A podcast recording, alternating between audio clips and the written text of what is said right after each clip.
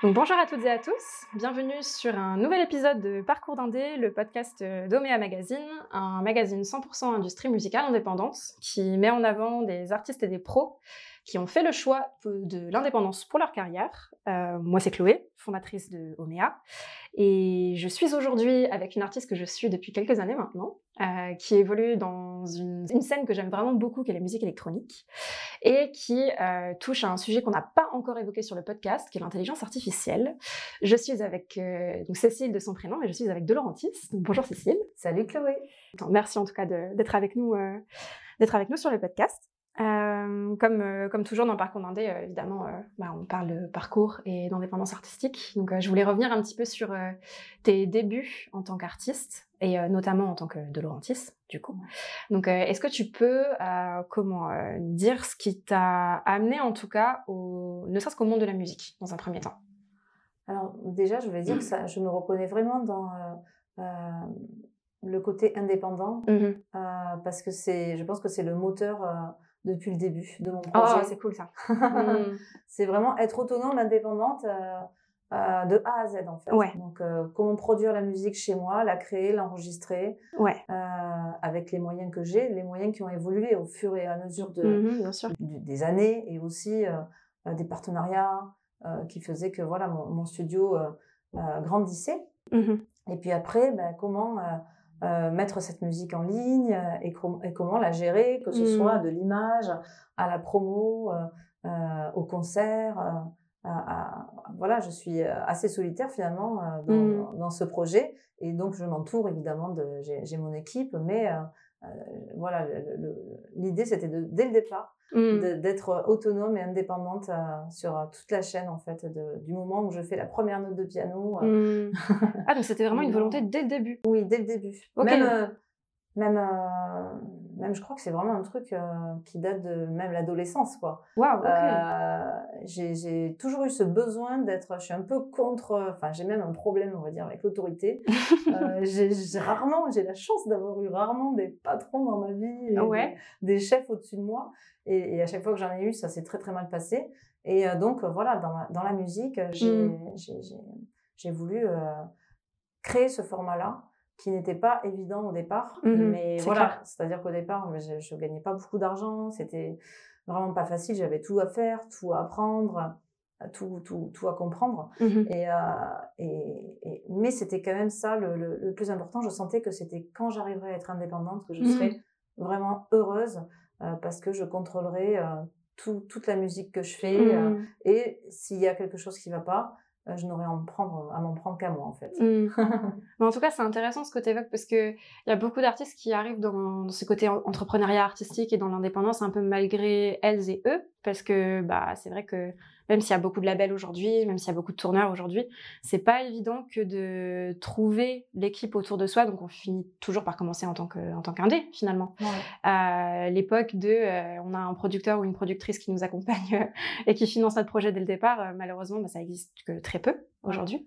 Donc euh, c'est intéressant de savoir que toi, vraiment dès le début, c'était c'était une volonté. ouais, c'était une volonté, dès le début. Et c'est vrai qu'effectivement, il y a quelques années. Euh, quand j'étais plus jeune, c'était pas du tout un format euh, euh, traditionnel, quoi. Enfin, c'était, fallait signer absolument avec un label, fallait sortir un, album en étant accompagné. Exactement.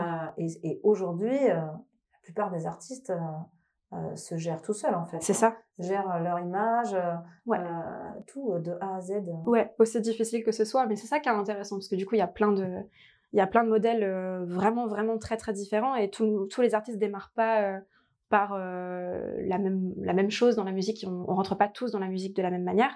C'est le cas aussi en tant que pro. Hein. C'est vrai que j'ai beau être euh, aujourd'hui évidemment euh, journaliste et maintenant à, la, à la tête de ce podcast, mais je suis aussi professionnelle à côté. Donc j'ai mon, mon agence qui s'appelle Proxima Centauri.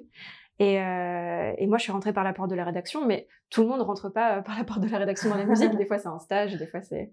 Donc, euh, donc même, ouais, euh, voir comment les artistes euh, débutent, en tout cas, c'est euh, c'est vraiment très. C'est souvent très intéressant et très enrichissant. D'où notre envie aussi. Ben oui. Et moi, je te vois débarquer avec, avec ton sac, avec tes affaires, avec ton matos. oui. Tu set up le truc. Oui. Ben, en fait, ça me fait penser à ma vie parce que ben moi, je suis tout le temps entre le train, les avions, avec une valise, Eh ben, avec mon matériel et à réfléchir à euh, comment je vais faire pour livrer ouais. euh, le mieux ma musique Mhm. avec finalement le moins de poids à porter parce que C'est toujours ouais. un problème quand on est une femme et qu'on est seule et que voilà. Exactement. Il faut, faut, faut aussi porter le matériel quoi. C'est ça. Donc, Ouais. euh, donc ça, c'est, c'est, mais Mhm. c'est quelque chose que, qui est intéressant de faire, quoi, et de, de, de, réfléchir. Ouais, non, c'est vrai que, petite parenthèse, c'est vrai que je parle très peu de moi sur le podcast, mais c'est vrai que pour les personnes qui, euh, qui nous écoutent, euh, c'est vrai que moi j'ai juste deux enregistreurs, deux petits micros, et je fais en sorte que tout soit le plus nomade possible. Euh, Mais ça, c'est c'est parce que, bon là, on enregistre aujourd'hui sur Paris, dans, dans, ton, dans ton studio, mais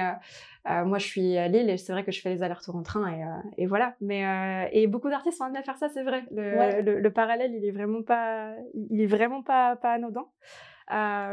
Pour moi, c'est la liberté, en fait. Ouais, c'est vraiment un sentiment de liberté. Mhm. Non, non, C'est- vrai. personne ne va te dire quoi que ce soit. C'est toi qui gères tout, quoi. Qui, Ouais, contrôle ton exactement. emploi du temps, Mhm. tes déplacements, et, et en fonction Ouais. bah, de comment, comment euh, voilà, c'est physiquement possible aussi. euh, Voilà. Euh, voilà, mais, mais, mais ça, c'est c'est la liberté aujourd'hui. On a la chance, quelque part, d'être.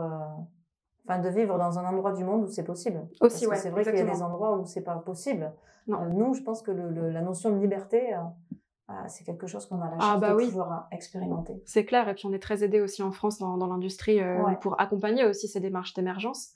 Euh, et une chose aussi euh, qui, qui fait clairement partie du paysage français et par laquelle je pense que tu as, enfin c'est comme ça que tu as commencé à, faire, à te faire connaître, à moins Mhm. que je me trompe, mais Ouais. euh, moi je sais que la première fois que je t'ai vue c'était sur scène, c'était au Petit Bain, je crois que ça devait être en 2019 si je me trompe pas. Et tu jouais avant ou après un bah, Roman Santarelli qu'on a eu sur le podcast, en, Ouais. en l'occurrence, qui était en, en binôme à l'époque dans un duo qui s'appelait Ultraviolet.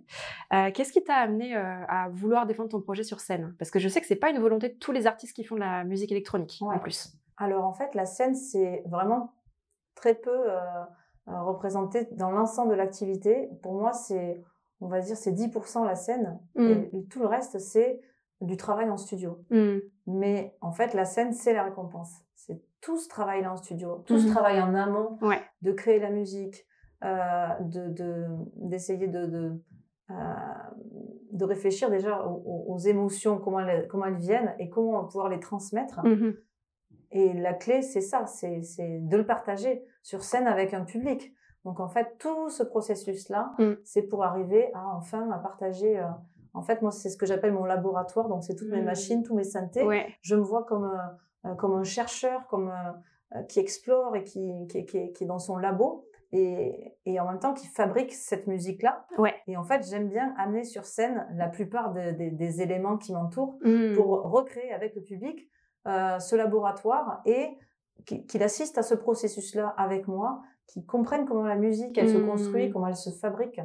Et, et quand ben, il arrive qu'il y ait des moments un peu magiques où tu sens que ça circule et que l'émotion, euh, qu'il y a une sorte de magnétisme comme ça, Mm. qui circule entre moi, les machines et les gens, ben, je pense que c'est pour ça qu'on est artiste. Mhm. C'est à ce moment-là qu'on se dit, euh, tout ce travail-là, tout ce temps-là, ces semaines, ces mois, c'est pour arriver à ce moment-là qui va être un moment euh, infime, invisible dans... Mm. dans...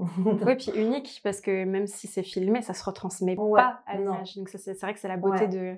C'est la, la beauté du live. Et puis, euh, pour les personnes qui te, qui te connaîtraient peut-être pas encore, euh, tu te représentes seule sur scène, en plus. Ouais. Donc, il y a ce côté où euh, tes, tes machines, c'est un peu tes musiciens-musiciennes, entre guillemets. Exactement. Et, euh, et ça, ça complète, en fait, tout ce que tout ce que tu transmets toi à travers ton, Ouais. ta personne en fait Ouais. tu vois puis la voix prend énormément de place aussi dans, Oui. dans, dans ton live et c'est vrai que moi je l'ai vu évoluer euh, au fil de au fil de tes lives puisque je t'ai vu au Petit Bain je t'ai vu au Mama Festival aussi et là on sent qu'avec l'album que tu que tu viens de sortir qui est euh, euh, Classical Variations euh, volume 2 du coup Oui. euh, on sent qu'il y a encore une étape qui, qui a été qui a été passée et j'ai hâte de le voir en live celui-là vraiment sincèrement De- ne serait-ce qu'entre nous j'ai vraiment très hâte de, le- de le Chloé voir en live. Ça, ça, ça, ça me touche beaucoup. ah, bah, ça, avec plaisir. Et comment tu as procédé à l'époque justement pour trouver tes premières dates? Si on parle plus du côté... bon, bah, Alors, alors moi au départ, je viens de. Toulouse, donc je Ouais. suis toulousaine, on peut peut-être entendre une petite sonorité dans, dans les intonations. Euh, donc, ben, alors à Toulouse, euh, ce que je faisais quand je jouais, Mhm. j'étais accompagnée, j'avais un, un groupe, et, euh, et en fait c'était déjà le même processus. J'étais toute seule en studio, Mhm. je créais ma musique, Mais pour la jouer sur scène, je, j'étais avec d'autres musiciens qui Mhm. rejouaient en live. Donc c'était un peu comme de la musique électro, mais joué en live. Oui, c'est ça, ouais. Voilà. Mm. Donc, euh, et puis au bout d'un moment, pour des raisons personnelles et puis aussi d'avoir envie d'autre chose, ben, j'ai quitté Toulouse pour arriver à Paris. Et c'est là que pour, euh, c'était compliqué de trouver des musiciens, de recréer Mm. euh, le même schéma. Euh, donc au fur et à mesure, j'ai fini par me retrouver toute seule. Et, euh, et en fait, ma, ma première date, ça a été le bus Palladium. Ok. Donc, euh, c'était pour moi important de faire. Enfin voilà, je cherchais le lieu idéal pour faire cette première date. Mhm. Et, et en fait, le bus Palladium à l'époque, ma- malheureusement fermé aujourd'hui. Hélas, ouais. Mais euh, ouais, pour moi, c'était une chance quoi, d'arriver sur Mhm. Paris, de jouer là, de sentir l'histoire qu'il y a derrière cet endroit. Euh, c'était, c'était vraiment hyper chargé. C'était, enfin voilà quoi, c'était le, le public était génial et c'était des soirées découvertes où il y avait trois artistes. Donc le public était tout le temps là, présent et, et en demande. Donc euh, c'était pour moi un bel accueil quoi d'arriver sur Paris, de Ah bah faire ouais. ce premier concert. Euh, et, là, je me suis dit, ok, je suis au bon endroit Mm. et, et je vais continuer. Ah, c'est et puis bon, tu démarrais avec une, une sacrée date quand même. Enfin, le Bus Palladium, c'est un nom Ouais. aujourd'hui qui est, euh, Bah ouais. enfin, au moins sur la scène parisienne, euh, voilà, qu'on connaît toutes et tous. Feu le Bus Palladium, hélas, c'est vrai. Ouais. Bah, il y Euh, avait vraiment, moi je me souviens du système son, c'était génial. L'accueil était super. mm, Euh, l'accueil son, l'accueil éclairage. mm. Et, euh, et ouais, il y avait une âme, quoi. Il y avait une âme et, et c'était chaque soirée, c'était que ce soit du rock, que ce soit de l'électro, Mm, euh, de la chanson, voire du théâtre. Il y avait vraiment. euh, Non, puis il y avait beaucoup d'indés qui étaient programmés Ouais. là-bas aussi. Donc euh, c'est vrai que c'est c'est une très belle porte d'entrée, justement. On Ouais. parlait de porte d'entrée tout à l'heure. Bah, voilà, la boucle est bouclée. Euh, et euh, donc à l'époque, c'est toi qui cherchais tes dates, j'imagine. Ouais. Aujourd'hui, tu es un peu plus entouré aussi, parce que bah, voilà, il y a, y a un historique qui s'est créé et forcément des gens qui t'accompagnent. Euh, qui t'accompagnent aujourd'hui. Euh, de qui es-tu entouré Comment est-ce que tu es On peut même rentrer dans le détail de comment tu es structuré, même en tant qu'artiste. honnêtement, ça a été très très long. Le tourneur, c'est le- les derniers qui sont arrivés dans mon projet. Ah bah comme quoi. Le premier, ça a été l'éditeur. Ouais, Euh, donc c'était, c'est mon premier partenaire. ouais. Et, euh, et voilà, et on- on- ils sont fidèles et moi aussi. Mhm. Et ils m'ont beaucoup beaucoup aidé. Euh, c'est, les premiers professionnels finalement qui ont Mhm. cru en mon projet et qui m'ont donné les moyens. Quand je parlais de matériel, au départ, c'est eux qui m'ont équipé. Mm. Euh, donc c'est pour ça que euh, au fur et à mesure des EP, bah, j'ai pu euh, orchest- orchestrer de plus en plus, produire de plus en plus, Mm. euh, parce que j'avais voilà des, des nouvelles machines, des nouveaux amis. Et, et aussi, ils m'ont aidé pour euh, bah, justement les, les synchros, la musique à l'image, mais aussi Mhm. organiser des séminaires. Donc ça, c'est pour faire des collaborations, euh, d'écriture. Ouais, ouais, ouais. Euh, donc avec euh, des artistes français, mais aussi des artistes étrangers, parce que mon éditeur c'est Pire Musique et ils sont Mm. euh, à Los Angeles, ils sont aussi en Espagne, ils sont Ouais. en Italie, enfin ils sont en C'est une très grosse boîte d'édition euh, Ouais. indé, Indé. C'est les Ouais. plus gros indés en fait, je pensais en, en Mhm. édition. Et, euh, et donc voilà, ils m'ont beaucoup aidé. Ça aussi, ça m'a fait beaucoup progresser. Mm. Euh, donc c'est parti euh, au départ avec eux. Ensuite, il y a eu bah, des partenaires euh, de distribution. Mhm. Donc euh, voilà, je suis passée par Believe pour mon album. Là, cette Mhm. fois-ci, c'est Wise Band. Ouais. Euh, donc ça, c'est une étape à chaque fois. Après, il y a eu bah, les, les, les gens qui, qui s'occupent de la promo. Donc euh, voilà, j'ai rencontré à chaque fois des, des, des super... euh, euh, Des attachés de presse. voilà, que ce soit pour le web ou que ce soit pour la Mhm. presse.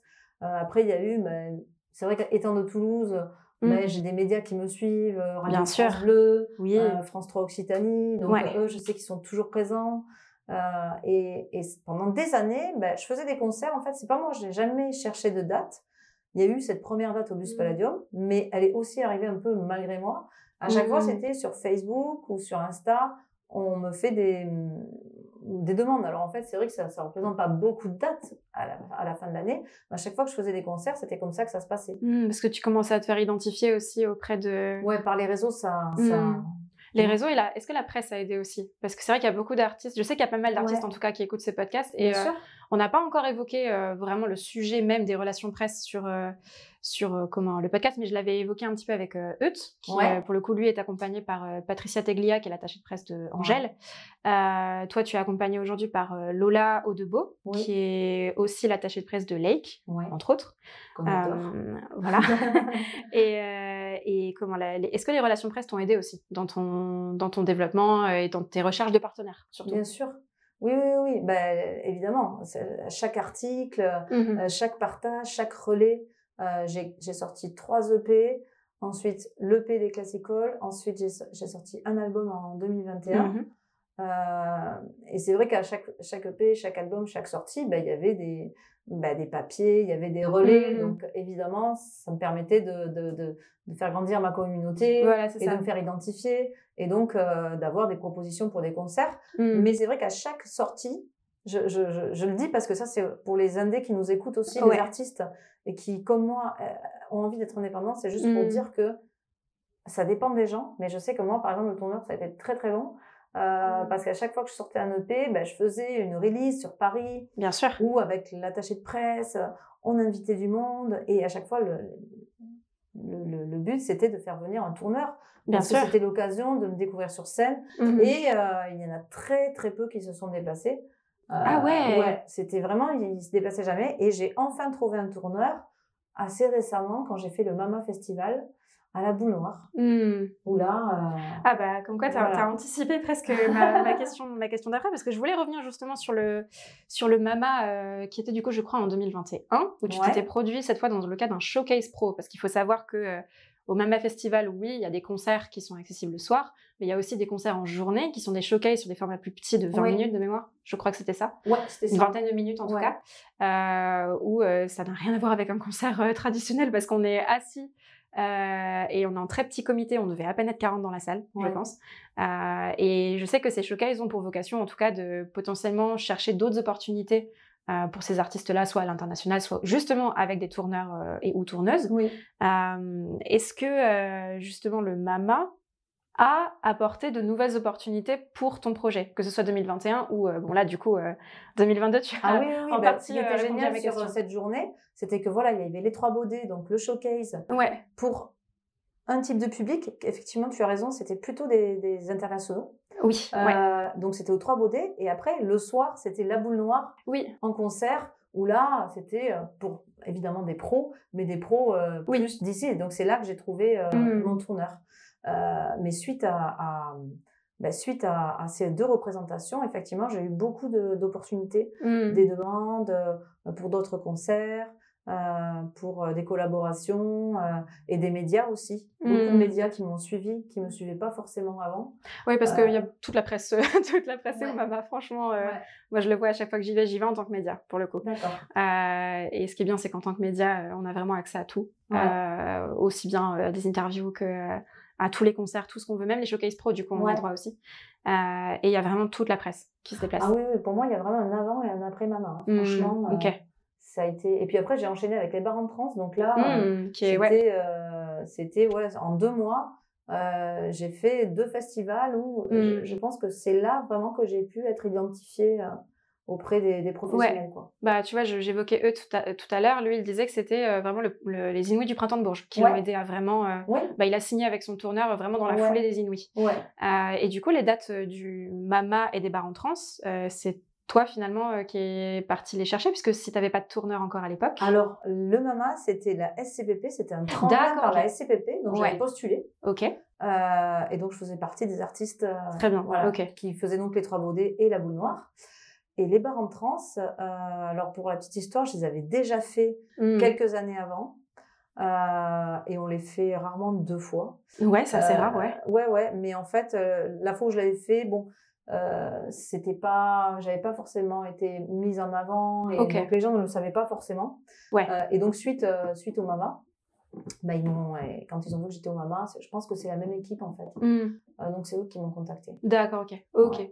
Et, là, c'était super condition parce que c'était carrément une vraie scène, alors que normalement, les bars en trans, c'est les bars qui sont. Oui, voilà, ça porte bien son nom. Voilà. ouais. Euh, qui sont d'un seul coup équipés euh, avec une sono et, euh, oui, ça. une salle de concert. Mais, mais là, c'était vraiment. Et puis, j'avais pu amener ma structure lumineuse. Mmh. Donc, ça, c'était aussi la première avec ma structure lumineuse qui est totalement synchronisée avec la musique. Mmh. Normalement, dans un bar, on n'a pas. C'est quand même assez grand, ça ah, fait bah oui. deux mètres derrière moi.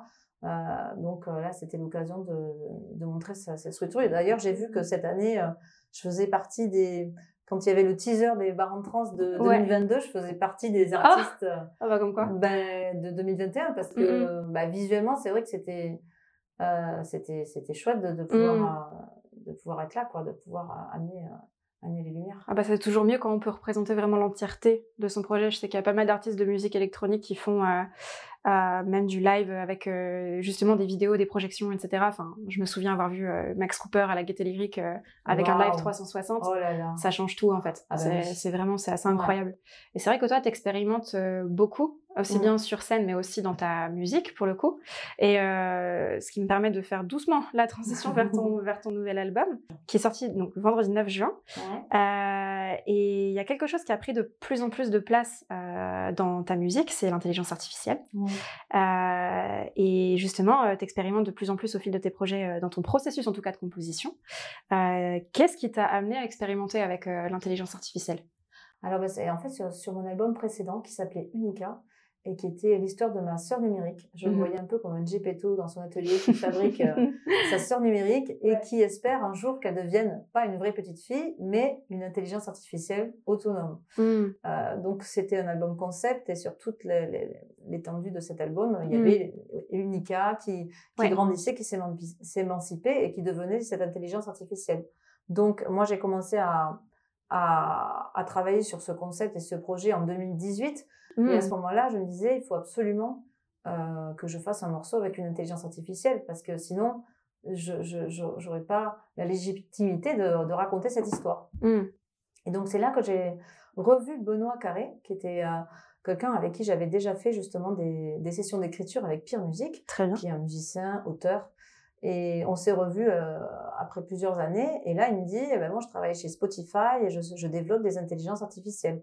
Alors je Hmm. dis, ben, et surtout que lui, en fait, c'est lui qui a monté le projet Skigé et qui est le premier artiste en France à avoir fait de la musique avec euh, Mm. des IA. Donc, euh, donc il me dit, ben, passe et on va te montrer nos technos. Et, euh, et donc moi, je suis arrivée avec mon projet d'album, avec mon dossier.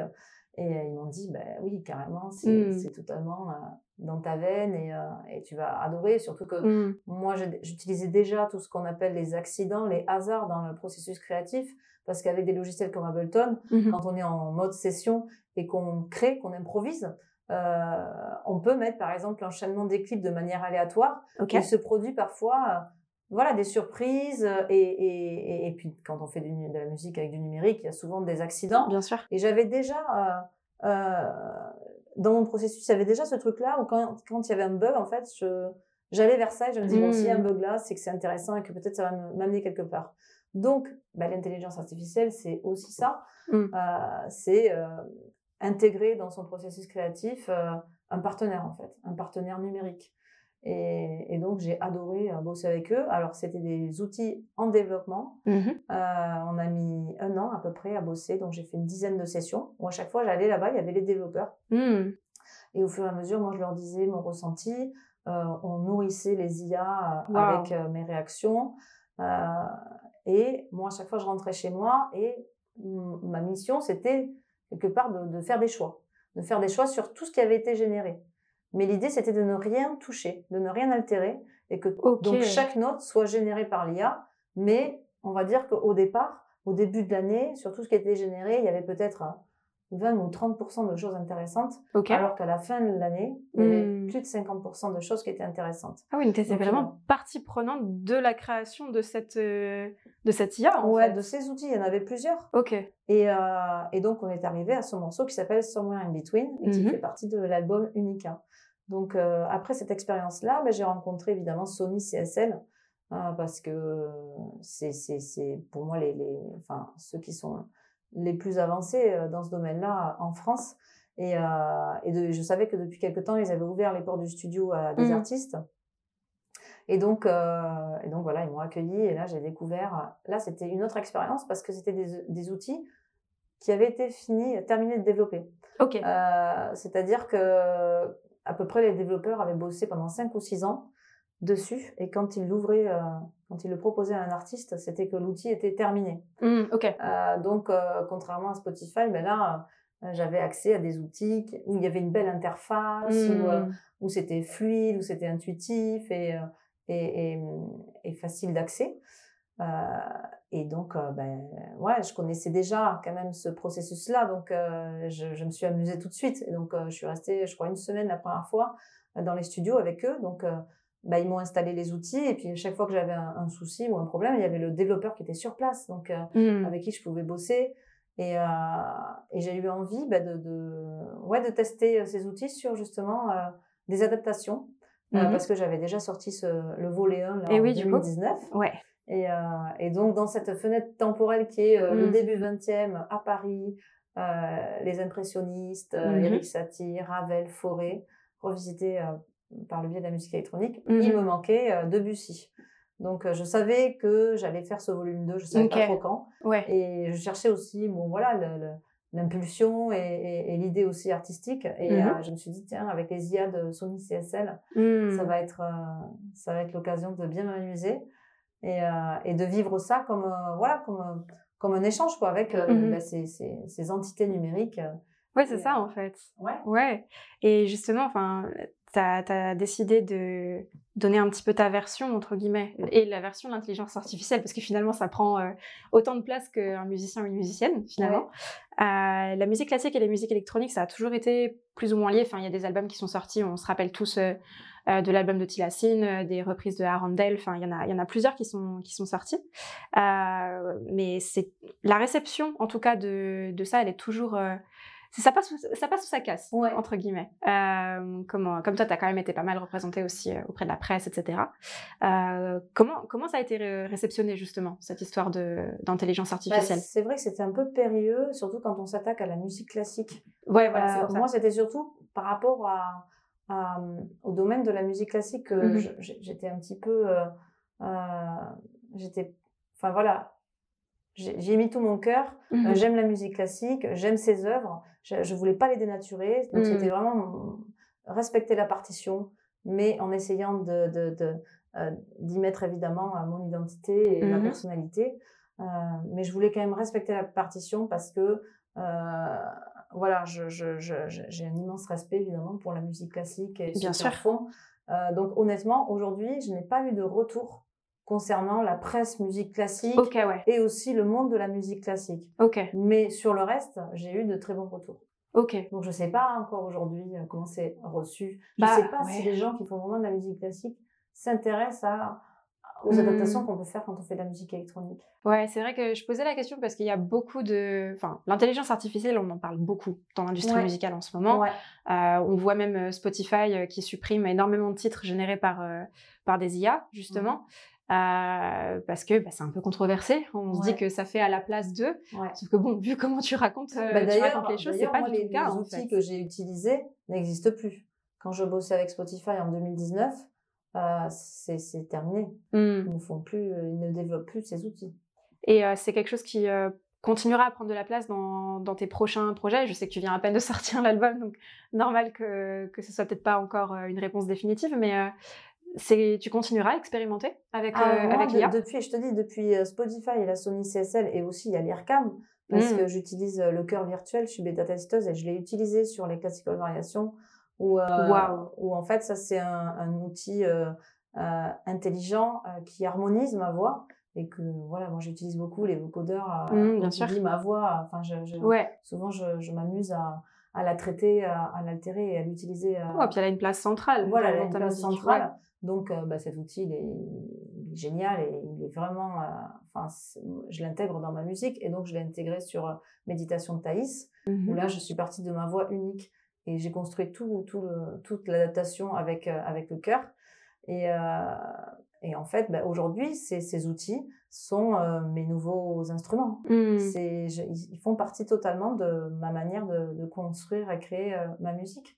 C'est aussi bien, je vais utiliser un Moog, un piano, un ordre électro euh, mmh. euh, que je vais utiliser des, des, IA.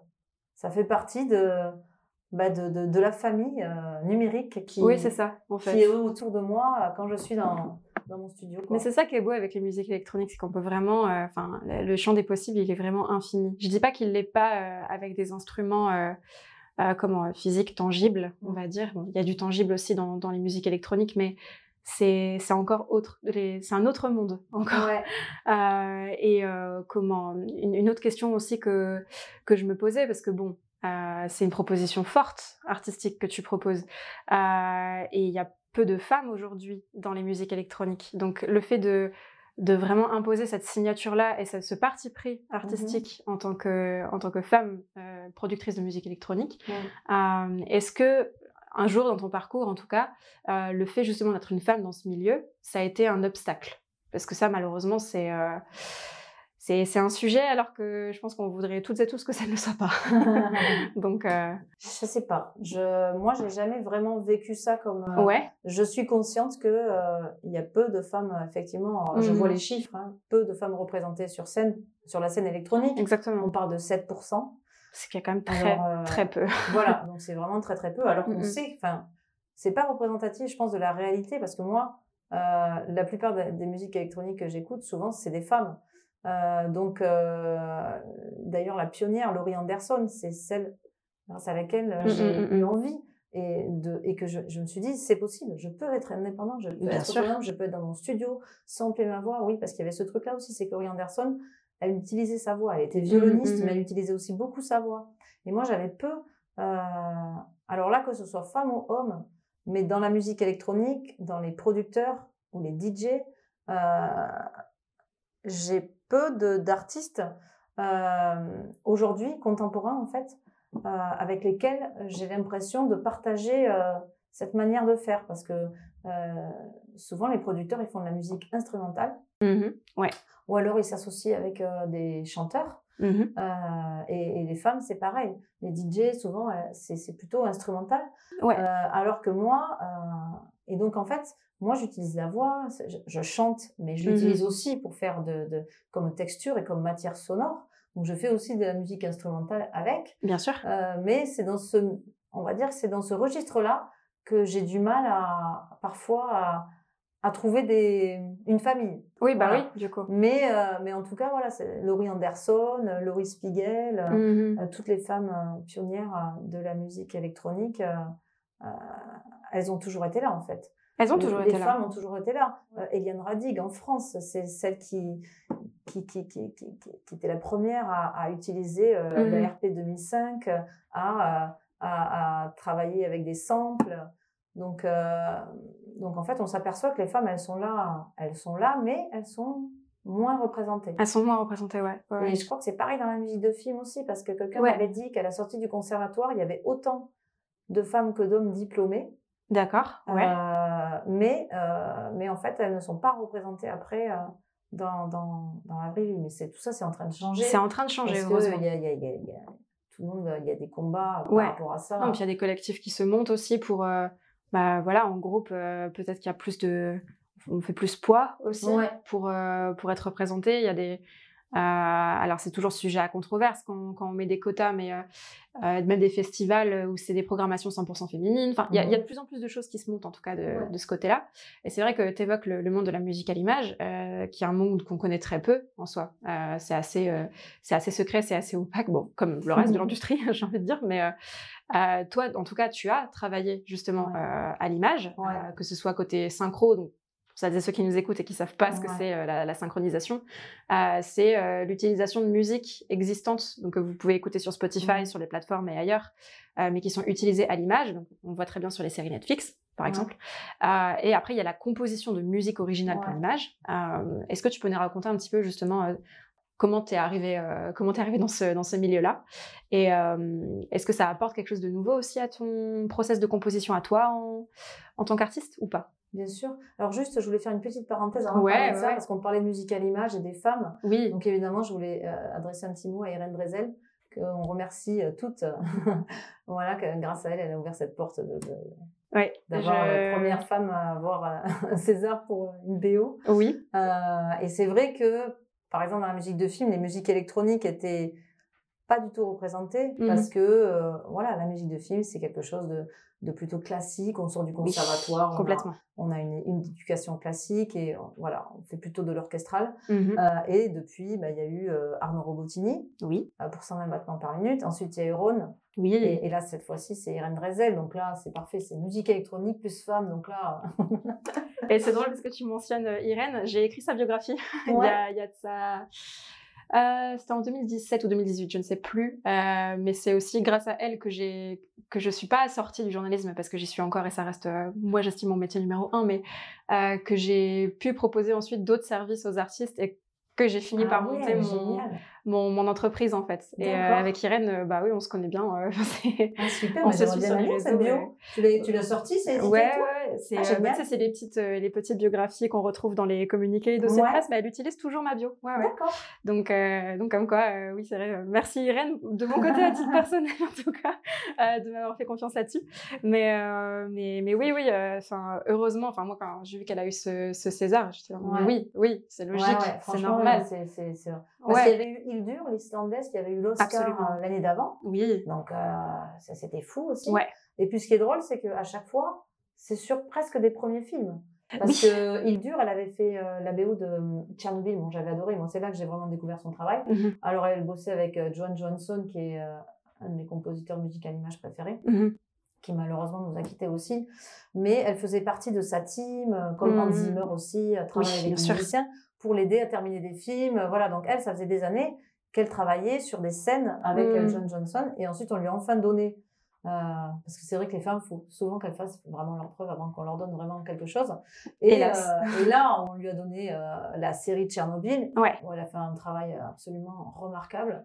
Et, et ensuite, le Joker. Et c'est là Ouais, c'est là, voilà, c'est ça. Et puis Donc, la de euh, ce film est incroyable, bah, donc bien euh, sûr. plus que mérité. C'est, c'est, c'est fou, c'est Ouais. génial. Ah oui, oui, oui. Donc euh, voilà, tout ça, c'est des portes ouvertes euh, depuis quelques années. Et, ouais. Et, et heureusement, quoi. Et heureusement que ça change. Ouais. Et justement, euh, puisqu'on on pense à, on pense à l'avenir, moi, il y a toujours une question que je pose en fin de podcast qui est euh, si, euh, si tu avais un conseil à donner justement aux, aux personnes et particulièrement peut-être aux femmes hein, qui, Ouais. qui voudraient se lancer dans cette aventure de l'indépendance artistique, qu'est-ce que tu leur donnerais comme conseil en premier pour bien démarrer entre guillemets sa carrière ou enfin les choses sur lesquelles il faut être vigilante. Enfin, Ouais.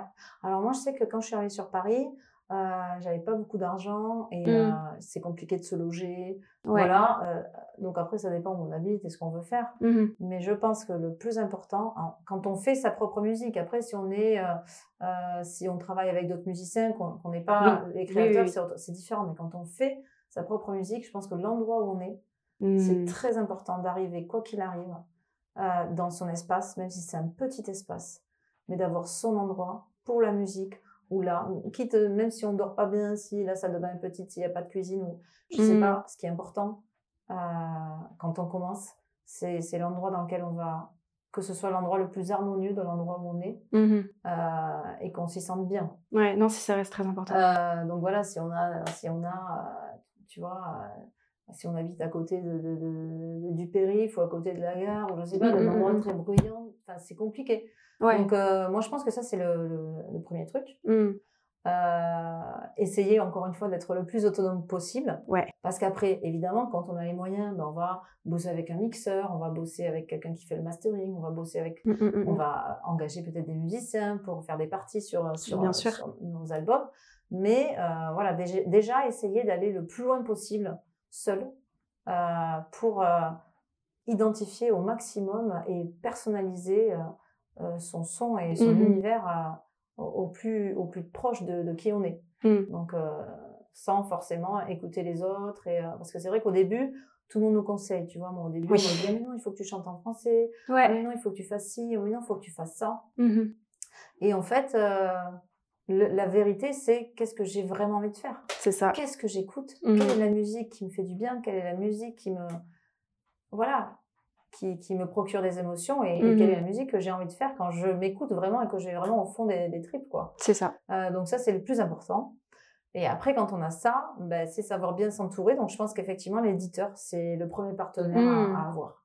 C'est parce qu'un éditeur, quand ça se passe bien, c'est c'est une longue histoire. Bien sûr. Euh, donc, euh, c'est aussi quelqu'un avec qui on peut justement faire de la musique à l'image, faire des synchros, Ouais. mais des séminaires, écrire pour d'autres, Ouais. collaborer. C'est ça. Euh, et en même temps, euh, voilà, ils peuvent, ils peuvent nous aider aussi. euh, Mhm. euh, ouais, c'est une vraie collaboration long c'est une vraie collaboration. Donc, moi, Mhm. je pense qu'il faut commencer par ça et, et sortir assez rapidement, enfin, quand on se sent prêt, un, un- un premier EP. Euh, voilà, pour, pour qu'il existe en fait, pour exister, pour avoir son son. Alors, c'est ce que c'est au début parce que c'est fait avec Mm. les moyens. euh, Oui, On a, les mais, premières euh, sorties, c'est toujours. mais voilà. euh, c'est c'est important de- d'exister, quoi. Ouais. D'exister. Et, et aujourd'hui, on a cette liberté-là de hmm, pouvoir sortir régulièrement sans rien demander à personne. C'est ça. Euh, voilà, d'être sur Spotify. euh, Voilà, à une époque, c'était pas comme ça. Non, Il fallait avoir un label pour pouvoir être distribué. complètement. Aujourd'hui, on n'a pas besoin de label. Aujourd'hui, on peut distribuer sa musique. C'est ça.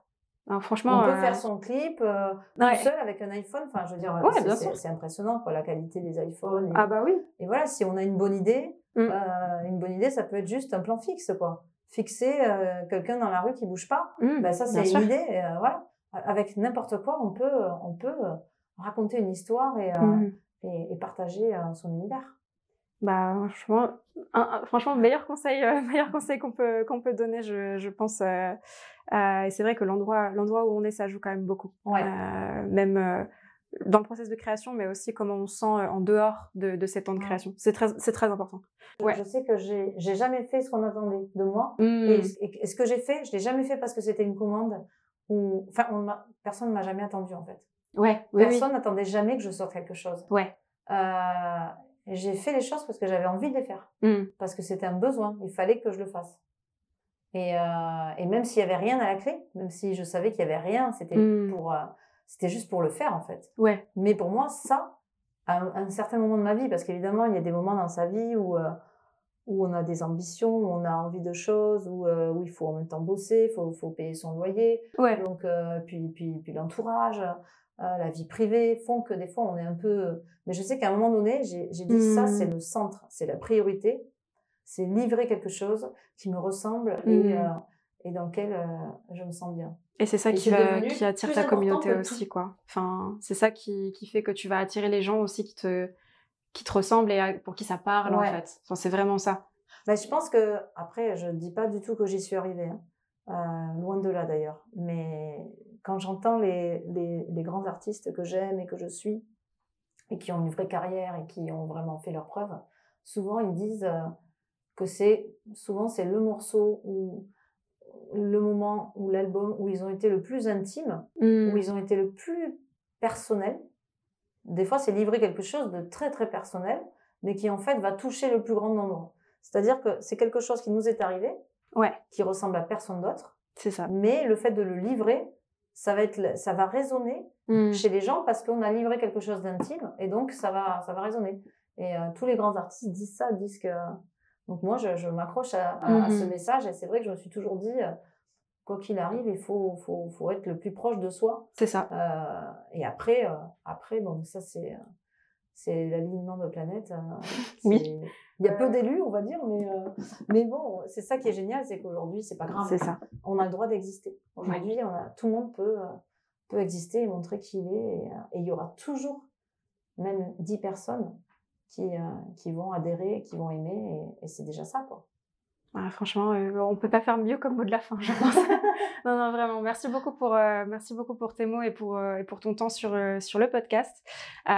C'était ultra enrichissant de savoir même d'où tu viens et comment tu as, comment as évolué au fil, euh, au fil de tes opportunités. Donc vraiment, merci beaucoup. Et euh, pour euh, celles et ceux qui nous écoutent, merci beaucoup de nous avoir suivis. Vous pouvez retrouver le podcast sur Omea Magazine, donc directement sur le site internet, mais également sur notre application mobile disponible sur l'App Store et le Google Play Store. Vous pouvez également nous suivre sur Instagram, soit directement sur le le- l'Instagram de Parcours d'Indé, ou bien sur Omea Magazine. Et en attendant, vous l'avez peut-être remarqué, on ralentit un petit peu le rythme en ce moment. Euh, c'est vrai que j'ai l'habitude de dire à dans deux semaines avant de terminer ce podcast.